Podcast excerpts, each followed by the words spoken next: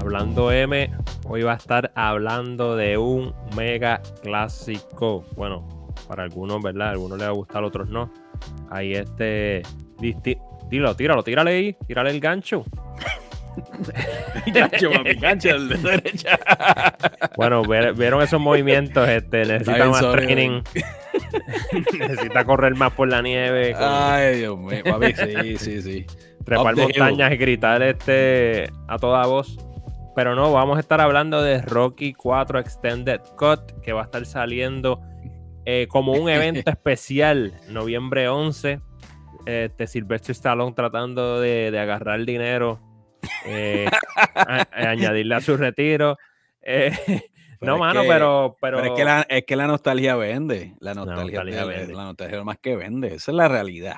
Esa es la eh, realidad. Lo que molesta es que todos vamos a caer en la trampa. Pero anyway. Claro. Oye, ah. by the way, hay que aclarar, por lo menos yo de mi parte. Yo comí mierda. Yo un par de episodios atrás dije estar como que no del todo convencido de que era un director Scott de Stallone, ¿verdad? De Rocky 4, como que yo dije que no lo necesitábamos, pero a medida que se acercaba esta fecha, como que me fui pompeando otra vez, mano. O sea que la nostalgia la nostalgia vende, punto. La, nostalgia vende. Uno siempre va a ir porque uno, esto, le trae recuerdos a uno de dónde estaba en esos años. Y, este, anyway, Rocky 4 es un clásico. Eh, hay gente, obviamente, no se puede comparar a Rocky 1, pero, pero de cuando de entrenar se trata, de querer ir al gimnasio, Rocky 4 yo creo que es la película más dura de la historia del cine. Te pompea, eh, y ese soundtrack te pompea bien exagerado. Tú no te enfiebras con ninguna otra película como te enfiebras con Rocky 4 y nada. Y Sly eh, va a estar haciendo, digo, ya hizo un extended cut que va a estar sacando el 11 de noviembre y después va a estar, después de ese día, un solo día, un solo día. O si no buquea esos tickets, te lo pierdes. Después de eso va para streaming. Eh, anyway, ¿qué piensas, mano? ¿Qué piensas de este director Scott? ¿Estás enfiebrado? Yo estoy, en, yo estoy enfiebrado. Nostalgia, déjame, déjame verla por no perdérmelo. yo estoy enfiebrado y sí, yo lo voy a culpar a, la nostalgia, mano. Yo creo que todo el mundo, yo creo que crecimos, creciendo con esta película, viendo a tu viejo ponerla cuando tú eres un chamaquito, este, y obviamente tú heredar ese taste, ¿verdad? Por este tipo de películas, si se puede llamar este deportiva, ¿verdad? En este en el caso de Rocky 4, ¿verdad? Una película full, full 80s, full de lo, full ochentosa, ¿sabes? Puro 80s, de verdad, pero es una película deportiva, medio dramática, este, que es un big montage, esto es un montage de principio a fin, esto literalmente casi parece un video musical de los 80 MTV Style, y yo estoy bien pompeado, a mí no me importa, yo creo que esto se va a disfrutar bien chévere, me puedes dar media hora de montage solamente de Rocky y Drago, cada uno entrenando en su, en su lado y yo, yo le voy a dar play. play. No creo que la vaya a ver al cine el 11, pero lo voy a ver en un streamer al otro día. Yo estoy bien pompeado. No, definitivamente. Mira, este, eh, las películas de Rocky tienen un legado brutal. esa es la realidad. Eh, de, la, de principio a fin, excluyendo eh, la 5, que para mí es sendo boquete. la 5 es el, ese es como el pecado de esta franquicia. La 5 es como la, la desechable. Exactamente, que en paz descanse salía Tommy, Tommy Morrison. Que acaba de destacar, es la única película de Rocky que no dirige Sylvester Stallone también. Tampoco, o sea, es, no, es la única. No sé si eso tuvo algo que ver, pero también el libreto y las actuaciones están medio, cuestionables. Están medio cuestionables. Cuestionable, sí, para ser nice con ellos. Eh, es para mí un nefasta esa película, pero el resto, pero, mano, yo creo que Mala me interrumpa, ¿sabes quién es el director de Rocky 4, de Rocky 5? El mismo director de la primera cara de Kit, que es bien raro también. Es como, extrañito eso. Es como raro, ¿verdad? So, no sé si es la historia como tal o el libreto que fue la que fastidió Rocky 5, pero nada, eso era una nota. Puede ser, puede ser. Eh, yo creo que es que es mal director, porque por ejemplo, eh, Karate Kid es otro ejemplo, ¿verdad? La nostalgia nos puede, nos gustaba porque éramos unos chamaquitos, éramos niños, tú sabes. So, a ti te, ah, Karate Kid estaba brutal para ese tiempo, ¿verdad? Tú la ves ahora y tú dices, Dios mío, qué mierda de película. ¿Tú dices Karate Kid? La original, sí. Ah, a mí me gusta, a mí me gusta. No, yo creo que ahí volvemos, no, lo que le gusta a uno es la nostalgia, pero en ese tiempo... Lo, que pasa es que esto, esto aquí es que viene el, debate, ¿verdad? Sí. porque obviamente Karate Kid es una película claramente influenciada por Rock, o sea que Rock influyó en esta película, pero full. ¿Ves? Y no solamente influyó en Karate Kid, influyó en un montón de. ¿Te acuerdas las películas estas ochentosas? Best of the Best. Este, bueno, es que. Después Psychics. Tú sabes que tiene. Que ellos tratan de. Lo ves en la pelea final, en el tercer acto, el último acto. Pues, a mí, yo lo voy a decir, a mí me gusta Karate Kid y por extensión me gusta Cobra Kai por extensión, pero es más lo que tú dices, yo sé el punto que estás queriendo traer, yo creo que esto es más apel, ¿sabes? Apela un poquito más a la nostalgia, ¿verdad? y es como un disfrute relax echado para atrás. Ojo, que yo estoy, eh, yo estoy admitiendo, a mí me encantó Karate Kid, ¿sabes? Eso, este, esas películas de la niñez de uno, lo que te digo, la nostalgia. Si la ves ahora y la analizas bien, tú dices, Dios mío, Pero ahora, mira, mira libreto y, y, las cosas que se tiran, los embustes y eso, tú dices, Dios mío Jesús, que yo... Pero mira si la producción de Karate Kid no era, no estaba tratando de irse full Rocky y estaba tan influenciada por, full, por Rocky, que Bill Conti es el caso del soundtrack también en Karate Kid, que es el, del, el que hace el soundtrack en, en, las, en las primeras Rocky. Imagínate si no querían irse full, full por ese lado. Sí, dijeron, esta receta funcionó aquí, vamos a tratar nosotros de... Eh, exacto. Eh, pero, mano, este, yo eh, definitivamente, a mí me encanta siempre que, la, que Rocky 4 está por ahí en televisión, que, es todos los días, ¿no? O sea, no la veo todos los días, pero usualmente hay un día que, ah, estoy pasando canales y digo, wow, déjame dejarla. Y siempre en fiebre. So, yo estoy de acuerdo, la nostalgia aquí me va a poder y la voy a ver. Ahora, yo no sé cuánto más él puede sacarle a esto, ¿me entiendes? Está prometiendo más líneas de, de Drago, ¿verdad? Está, eh, va a eliminar el, el robot Tecato, pero eso, eso, lo va a, eso, lo va a, hacer al, una, una, edición tan diferente, ¿no? pero, ¿por qué, pero ¿por qué va a eliminar el robot? El robot clásico, eso, eso, ¿por qué? Eso siempre me, me, da curiosidad. No Yo no sé, a mí no me molestaba el robot, porque en el tiempo tienes que ponerlo en contexto del, del, del, año que estaba, que salió la película. Para ese entonces tú decías, wow, vengate el robot que tiene ese chamaquito. ah, qué brutal. Ahora lo ves y es una mierda pero no sé si es para tanto, tú sabes. Rocky, eh, el robot era como el sirviente de Poli, ¿te acuerdas? El, el, el, cuñado de Rocky, era como la sirvienta. Entonces Rocky la programa, programa el robot como una mujer y qué sé yo. ¿Será por eso? ¿Será que, Quizás, piensa que el, robot está afectando al woke? el, robot... La, la, Asociación de Robots Internacional se quejó, Qué clase de mierda, Decidieron cancelar la película por eso. pues, Sly está cediendo ante, ante las peticiones de la Asociación Internacional de Robots. Sí, mano, pero no, yo creo que, yo creo que eh, supuestamente lo que tú dijiste, eh, el personaje de Drago tiene más líneas, tiene más, más diálogo, seguramente le va a meter, creo que hay más pietaje de, en cuanto a la pelea y qué sé yo, y seguramente va a meter un mega montage, tú sabes, bien exagerado, doble, te van a hacer, supuestamente en 4K reformateada, tú sabes, este, supuestamente rediseñaron el audio también, eh, para el tercer acto cuando van a estar dentro del ring y las peleas, este, te vas a escuchar más el, el más, más, más, mejor diseño de sonido para la época. Algo que yo le doy a estas películas, mano, siempre, siempre es, mano, que esto es, papi, esto es pura actuación. Aquí no hay CGI. Esto es puro soundtrack, pura dirección, puro libreto, puro, pura testosterona. Y eso es lo que yo creo que hace grande estas películas. Yo creo que Stallone, lo que dijimos ahorita, cómo influyó estas películas. Él escribe esta, él escribe la receta, él le da la receta. Por eso es que después de estas películas, específicamente después de Rocky 3, Rocky 4, hay este boom de películas que, ¿sabes? Want to be, quieren ser como Rocky, ¿verdad? Este, y terminar y culminar con este tercer acto emocionante de adrenalina y qué sé yo, y como tú lo quieras llamar. Este, y hay que darse la Stallone, mano. Él creo como este camino, esta receta y yo creo que el tipo, hablando aquí de Sylvester Stallone, no recibe. Yo creo que todo el mundo sí está consciente del legado de él en el cine, ¿verdad? Pero muchas veces, como, ¿verdad? Por la forma de ser, por su forma de hablar, por su apariencia, por su, digamos, encasillamiento dentro de lo que es el género de acción, tú sabes, se olvidan que este tipo ganó un, ¿sabe? un Oscar por mejor libreto, por mejor guion. ¿Cuán respetado es Sylvester Stallone como guionista? Yo creo que no es respetado para nada, porque yo creo que el problema es que como él se volvió, ¿verdad? Una de las caras de la época de, la, de acción, de las películas de acción, la gente olvida que él era director, que él escribió Rocky 1, que es un peliculón, tú sabes, es un libretazo, dramática, tiene de todo, eh, los personajes son bien deep, tú me entiendes, complejos, que es lo que tú quieres en un libreto.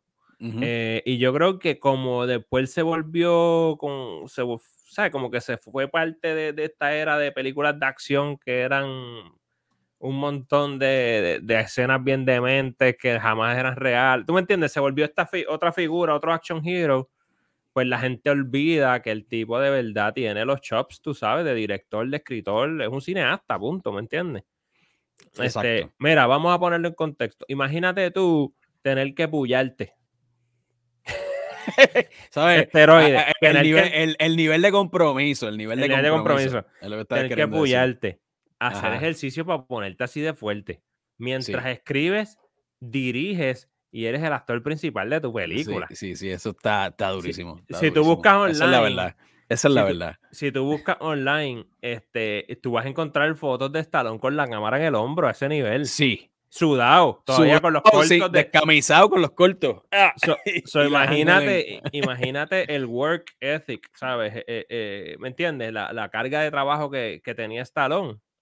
Y, yo creo que la, la saga, ¿verdad? La franquicia de Rocky está ahí como evidencia de que el tipo es un caballo. El tipo es una bestia, mano. Este. Y aquí podemos comparar que dentro de la misma franquicia de Rocky se podría decir, podemos comparar la Rocky más popular, que indudablemente es la Rocky 4, versus la Rocky más, podríamos decirle, cinéfila, ¿verdad? O, el cine que le gusta a la academia, ¿verdad? Digamos, o el, drama este perfecto, que es la primera Rocky, ¿verdad? De, de, esa Rocky a Rocky 4 hay un contraste brutal.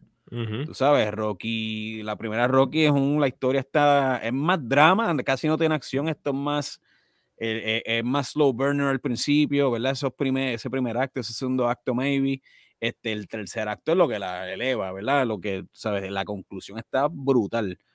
Pero eh, es la historia del underdog, ¿ves? Este, versus Rocky 4, que esto es una película, como dijimos, flashy, la estéticamente hablando, la película se ve bien diferente, sufre maybe del exceso de los 80 que a los fanáticos no le molesta para nada porque es parte de, ¿verdad? Este, lo que la hace brutal es eso mismo, un soundtrack exageradamente ochentoso, este, escrito por Vince de Cola, además está Survivor otra vez, además está James Brown también colado por ahí con la famosa Living in America, este, cuando Apolo entra en escena, porque Bill Conti, como te dije, no pudo estar porque supuestamente iba a ser este Karate Kid parte 2 también. Este, por eso no participó en Rocky 4. Eh, de hecho, algo bien curioso en este soundtrack es que ganó un premio Razzie como peor soundtrack de la época y es de los soundtracks más vendidos y más escuchados y más que tú te pompeas y yo creo que los boomers en los 80 con estos que iban al gym y fueron claro, papi, el Ligra, te vas el Ligra allí con las tetillas por fuera. Rocky. Con, la camisita ahí lo finito, que se te ve las tetillas. Y vas allí al counter, dame, dame, una, dame una botellita de aminoácidos. Bien mierda. Bien mierda, papi. Dame unos aminoácidos, una batida de proteína y después se termina bien tetón. Mira, algo bien curioso que estaba leyendo ahí de güey. es que estoy pompeado por este cut que viene ahora. Es que yo creo que esto lo hace también Sylvester Slide para hypear la película, pero él dice que él se arrepiente de haber matado a, Apolo en Rocky 4. Mira lo que dice el loco. Mira lo que dice el loco. Está demente. Yo creo que eso es lo más brutal de la película. Que pero, exacto, eso es lo que lo. Y, y, y la venganza viene a, raíz de eso. A raíz de eso viene el spin-off de las películas Creed, Creed Exacto, exacto. Pero entonces le preguntan eso mismo, oye, pero ¿qué hubieras hecho con las películas Creed? Porque esto es lo que catapulta, ¿verdad? Y lo que te lleva a lo que podría, ¿verdad? Lo que son las películas Creed, que a mí me gustan también, están buenísimas, by the way. Sí, sí. Este, él dice que le hubiera puesto una silla de ruedas, el, loco. En vez de... en vez de verlo. No, mano, eso es peor, porque entonces iba a insultar a la comunidad que tiene, de, la comunidad que tiene necesidades especiales o, o, discapacitadas. yo creo que estas son cosas que le da que le da a la gente así después de, ¿verdad? Estos directores ya después más, de más entrados en edad, digamos, por no decir viejo. No, mano, eh, no estamos, no era, no era una época woke. So, imagínate a Apolo actuando como una persona con que ya tiene problemas en el cerebro. No, mano, no, no iba a Imagínate, imagínate si la película hubiera ido directamente a streaming a Netflix, papi. No, Olvídate, se hubieran jodido, se hubieran jodido. Pero, mano, no, este. o algo que cabe destacar aquí es los Rotten Tomatoes. Tú sabes que nosotros tenemos una, una batalla con Rotten Tomatoes. Eh, no somos muy fans, no somos muy, no fans. muy fans. Y Rotten Tomatoes le dio 40% a Rocky 4, mano. Sí, esto es algo que te demuestra que la popularidad de la película eh, y el amor que le puede coger el público hacia una película no tiene nada que ver. Y hay que ver, ¿verdad? Este, desde qué punto de vista, desde, dónde ellos lo están, ¿verdad? ¿Cuál es el, el, qué vara están usando para medir, para catalogar o, darle una reseña, ¿verdad? Que este conglomerado de reseñas tenga, la hace que tenga un 40% en los tomates podridos. Eh, no sé, esto es una película súper amada, mano, especialmente por la cultura, dentro de la cultura popular. No hay, este yo creo de las películas que más referencia se hace todo el tiempo Incluso más que la primera Rocky, que fue una película laureada, tú sabes, este, ganadora de Oscars, como, dije, como dijimos, tú sabes. Yo, pero, tú sabes, cinéfilamente hablando, vuelvo y digo, sí, Rocky la primera es la mejor como cine puro, ¿verdad? Como cinema puro. Pero de disfrute, pero más rewatchable. Más rewatchable. Una que más tú puedes volver a ver es Rocky 4. Sí. sí. Yo creo. Yo entiendo que, quizás el rating, obviamente, lo critican, pues el libreto, y eso es un libreto hollow, tú sabes, un libreto básico, no sé si me entiendes. Es un big montage, es un big montage, es un video musical. Lo que catapulta esta película es la acción y lo que la hace épica. Eh, e, exacto. Pero el libreto es bien sencillo. No, y volvemos a aclarar, mejor película, si tú vas a, a irte al cine, al cine puro, ¿verdad? Al cinema puro, eh, estructura, estructuralmente hablando, en cuestión de guion, la primera Rocky, eso no hay duda. Te disfrute, de disfrute de que rewatchable, de que si tú estás pasando, si es que alguien todavía cambia canales, no sé si eso todavía es algo. Eh, Rocky 4. Mira, yo recuerdo que mi abuelo tenía la toalla y todo de Rocky ahí. Es que marcó, marcó duro no, y, eso sí, a mí me daba ricas siempre este, los rusos aplaudiéndole, algo que nunca pasaría. Algo que nunca pasaría. Y el tipo que hacía de Gorbachev hace tiempo. Igualito, este, no nada. Igualito, tenía la. Sí, sí. if, you can change, and I can change. Everybody can change. Papi, dura, ¿sabes? Está durísima, mano. Este, ¿En qué orden, y esto ya lo hemos hablado antes, pero siempre es bueno retocarlo, ¿en qué orden tú pones las películas de Rocky? Uf, está bien difícil. Este, es que, mano, ahora son tantas. que son tantas, ¿verdad? Y esto sacando a las Creed de ecuación también. Sí, sí, dejamos las primeras cuatro. Yo, yo pondría las primeras cuatro. ¿Quieres hacer el rating en las primeras cuatro? ¿O quieres añadir Balboa? ¿Quieres? Es que es mucha. Ah, Balboa es buenísima, mano. A mí me gusta Balboa. Balboa es la sexta. Balboa tiene una línea, ese speech que él le da al hijo, ahí al final, ese diálogo que él tiene con el hijo, vuelve a demostrarte el guionista inteligente que puede ser Sylvester Stallone si se lo propone y cuando se lo propone. Y que tú dices, tú la estás viendo así, una película, y tú estás ahí viendo ese speech y esa, esa conversación y tú haces, papi, que se te pone el taco en la garganta exagerado. Sí, sí, Esa es la que hay. Pues, mano, yo lo pondría. La 1, obviamente, es la 1, la número 1. Me gusta mucho la 3. Oh, de verdad.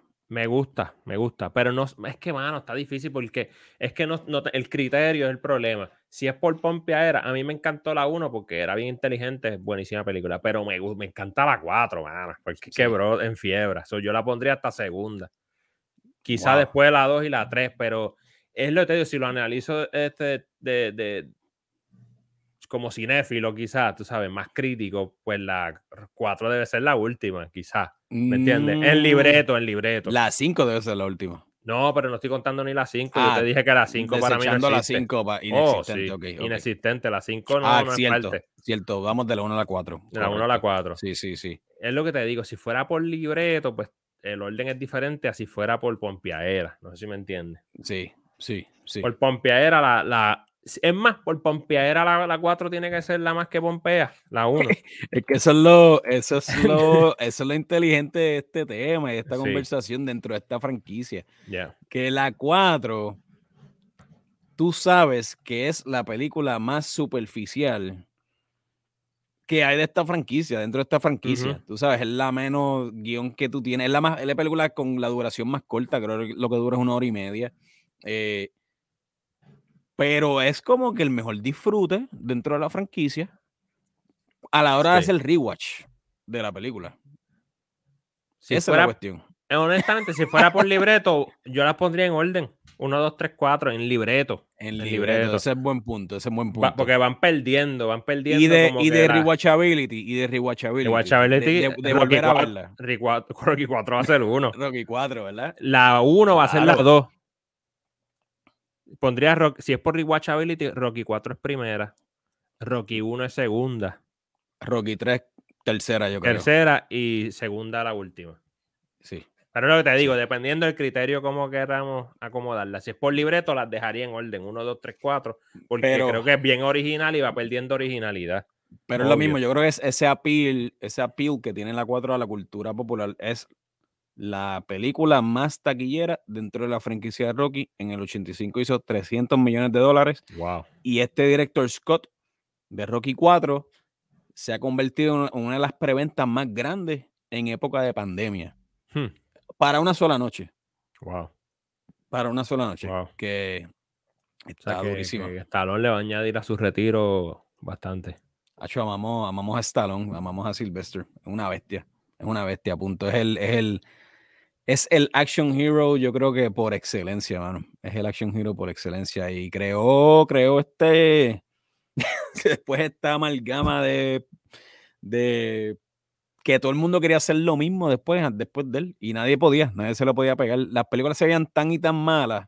Los que trataron de imitar a Stallone se veían tan y tan mal que no, no había break. Se, se, pasaban casi casi de ser una película B-movie mala. O sea, ese era el punto. Porque no podían imitarlo. Él tenía como esta receta.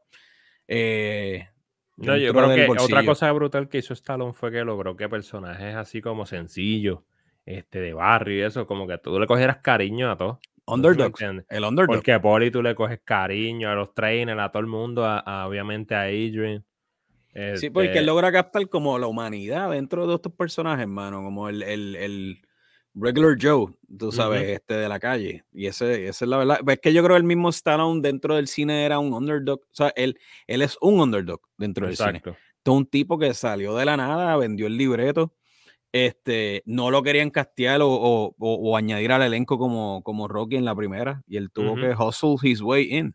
¿Ves? Y, lo logró, papi. Yo creo que eso es el paralelo. Yo creo que por este, ahí yo creo que llegamos al punto. Estas películas yo creo que son tan efectivas, especialmente la primera, porque hay un paralelo de verdad en el personaje que crea Sylvester con el mismo Stallone. ¿ves? Entonces, es como que e, e, es súper, súper, súper duro. y, que te da pena porque Rocky en realidad es un tipo que no es inteligente. Y, él Y, que él lo sabe. Y lo dice. Exacto. él tiene solamente un talento y eso, ese talento lo único que lo puede, ¿verdad? Este, punto, hacer a alguien, hacer, hacerlo grande en la vida. Hacer, por cierto, los que no lo saben, esto es basado en un boxeador de verdad y hay documentales de eso. El, Cierto. Stallone se robó la historia, aunque hizo un buen libreto, hay que dársela. sí, porque la historia de este otro boxeador que de hecho hay un documental en no era e Chuck, Chuck, Webner. Chuck Webner, Chuck Webner, yes. Chuck Webner era literalmente el underdog cuando en la vida real fue a pelear contra Mohamed Ali. Y creo que Sylvester Stallone fue a esa pelea, ¿verdad? Entonces, durante la pelea o en la pelea es que él se le prende el bombillo, la idea, tú sabes, le viene la idea para hacer Rocky, Rocky, perdóname, la primera Rocky, y ahí em, él empieza a escribir. Y pero, sí, como tú dices, no le da ningún tipo de crédito. Vaya, el documental está, hay un documental esto en ESPN que está súper, súper bueno. Se llama The Real Rocky. The Real Rocky, súper, súper bueno, que es muy, muy recomendado. Eh, y Stallone no le gusta hablar de esto. Ahora, eventualmente, después de los años, yo no sé si hubo un settlement por el lado o algo así. Este, él ha vuelto a hablar de este caso, ¿verdad? Este... Lo que pasó fue que, si no me equivoco, hace tiempo no veo el documental, pero Stallone llegó a admitir que lo basó en él y después cuando Webner quiso remuneración, o sea, dinero, entonces dijo, no, yo no la basé en él, es en verdad Stallone bregó mal ahí. Sí. Este, pero después creo que sí, que llegaron un settlement porque era inevitable. La historia era literalmente la de él. inevitable, definitivo. Pero ¿qué más, qué más sacó de Stallone, papi? Un duro, duro, duro. Eh, y yo no sé, yo lo voy a ver. ¿Qué más tenemos por ahí, mano? ¿Qué más, qué más viste este, este fin de semana que pasó? Mano, interesante. Estuvo este, la, el, el, hablando un poco de música, estuvo la, la ceremonia del Rock and Roll Hall of Fame este, me gustó que metieran ahí a los Foo Fighters. Este, los Foo Fighters entraron, entró Jay-Z. Este, le dieron un premiecito ahí a el Cool J. de consolación, hundito. Este. ¿Cómo se llama, cómo se llama ese premio que dan ellos de consolación? Es que era hace tiempo no hubo un Rock and Fame, pero ajá. Sí, es interesante porque eso ha tenido mucha controversia, anyway, eso de Rock and Roll Hall of Fame, pero el precio es el, el, premio. El precio no, el premio es el, el Music Excellence Award, o sea, el premio a la excelencia musical, que eso se lo puedes dar a cualquier mundo, a cualquier persona, hasta, un niño. ¿sí? hasta un niño superdotado. No, pero, pero es una buena, es un, buen class, porque mira, los que entraron fue Tina Turner, imagínate, Carol King, The Go-Go's, Jay-Z, Foo Fighters y Todd Rundgren. Los demás fueron premios especiales que fue uno de ellos este el Cool y Randy Rhodes, que era el guitarrista de Ozzy Osbourne, que murió en un accidente aéreo bien joven, como a los 18 años. Y qué bestia era, mano. sí, sí, sí, sí, sí, eh, so, eh, Kraftwerk Early Influence Award, este, Jill Scott Heron. So, los nombres fueron muy buenos. Siempre ha estado un poco cargado hablando de eso de, de del Rock and Roll Hall of Fame, de controversia, porque el proceso ha mejorado, pero antes era bien raro. Tú tenías que como que no, autonominarte tú mismo y pagar unos fees y era como extraño eso. Pero ha mejorado. Sí, porque la cuestión es que también eh, Jay-Z es, la sexta vez que lo que también buscan hacer que él entre. Exacto. ¿Verdad? Este, y le, y le de verdad le otorgan el premio mayor dentro del, o sea, un inducti. ¿verdad? Y lo induzcan, y lo, ¿verdad? Lo, induzcan al Salón de la Fama y no, y no lo el, pero el premio de consolación medio mierdoso, mano. Es como bien. es como el no, de Fruz y el Pacheco. Sí, no, no, sí. Randy Rose murió a los 25, creo. ¿25? Sí, para mí que era, como, era bien joven, para mí que era como a los 18. Sí, porque también, eh, obviamente tú dijiste que él, sí, él, también ese solo que él hace en Flying High Again, este, que es el disco solista de, Ozzy, está bien salvaje, by the way.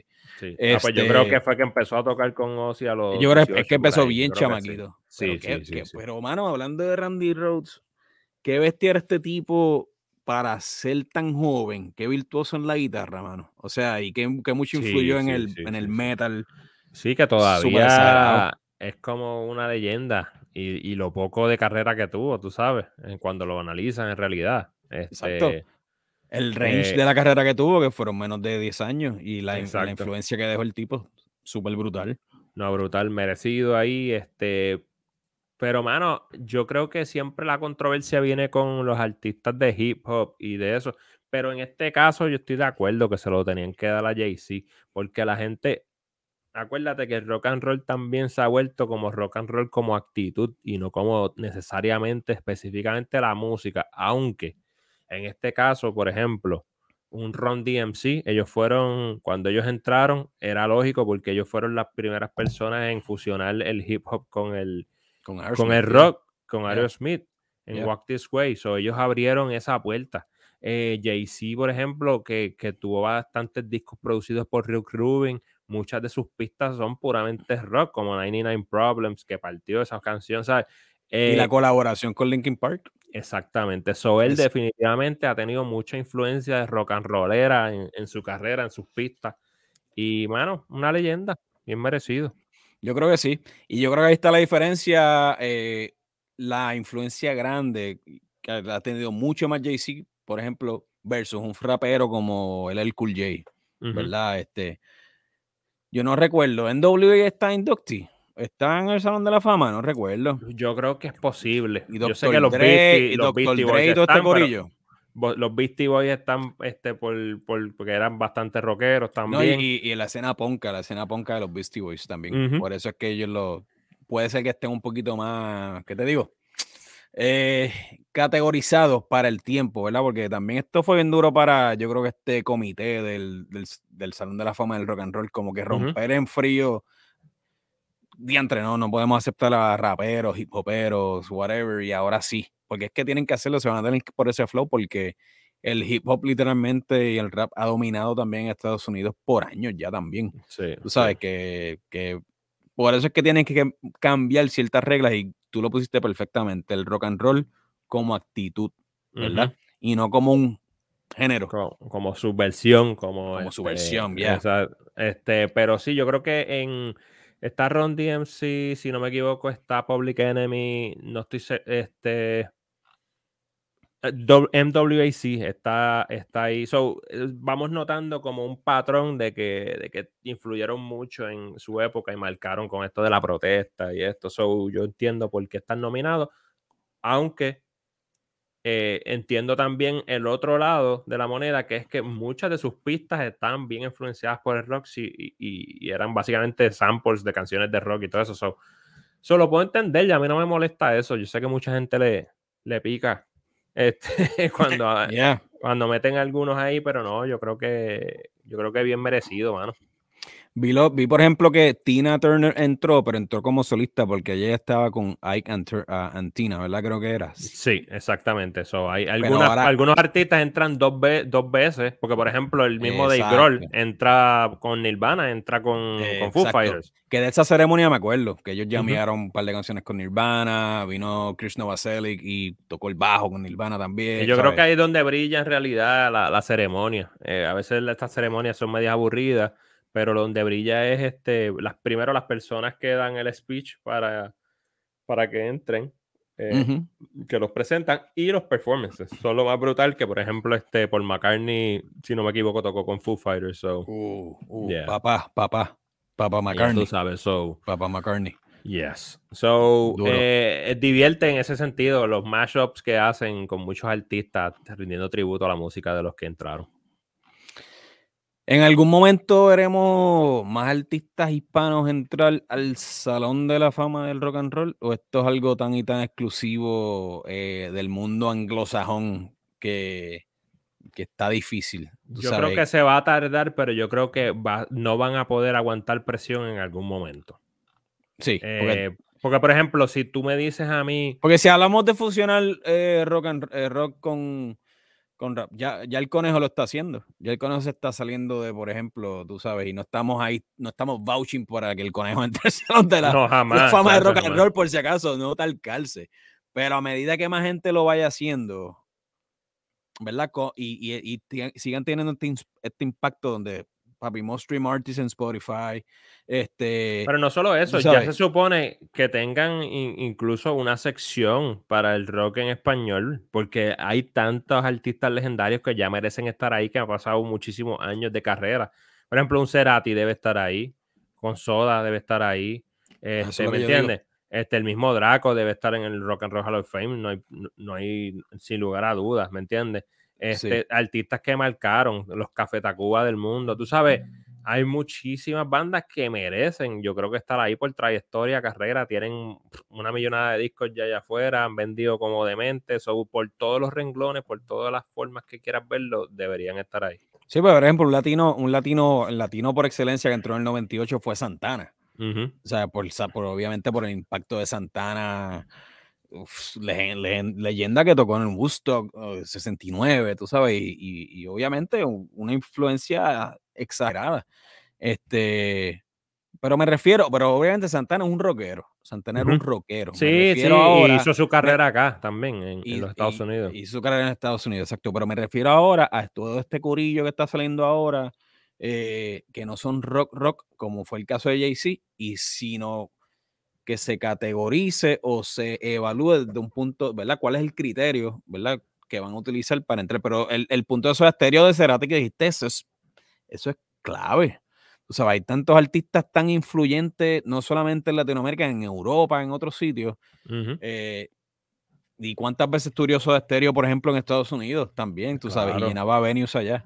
Claro, no, Y me imagino que hay una muy poca representación, pero creo que el primer latino que entró, pero obviamente volvemos a lo mismo, es por, por ascendencia y hizo su carrera acá, fue Jerry García de Grateful Dead. Ah, sí, pero es español, él es español. Exacto, pero anyway, hizo o, de, ascendencia, de ascendencia española, creo. Exacto, hispano.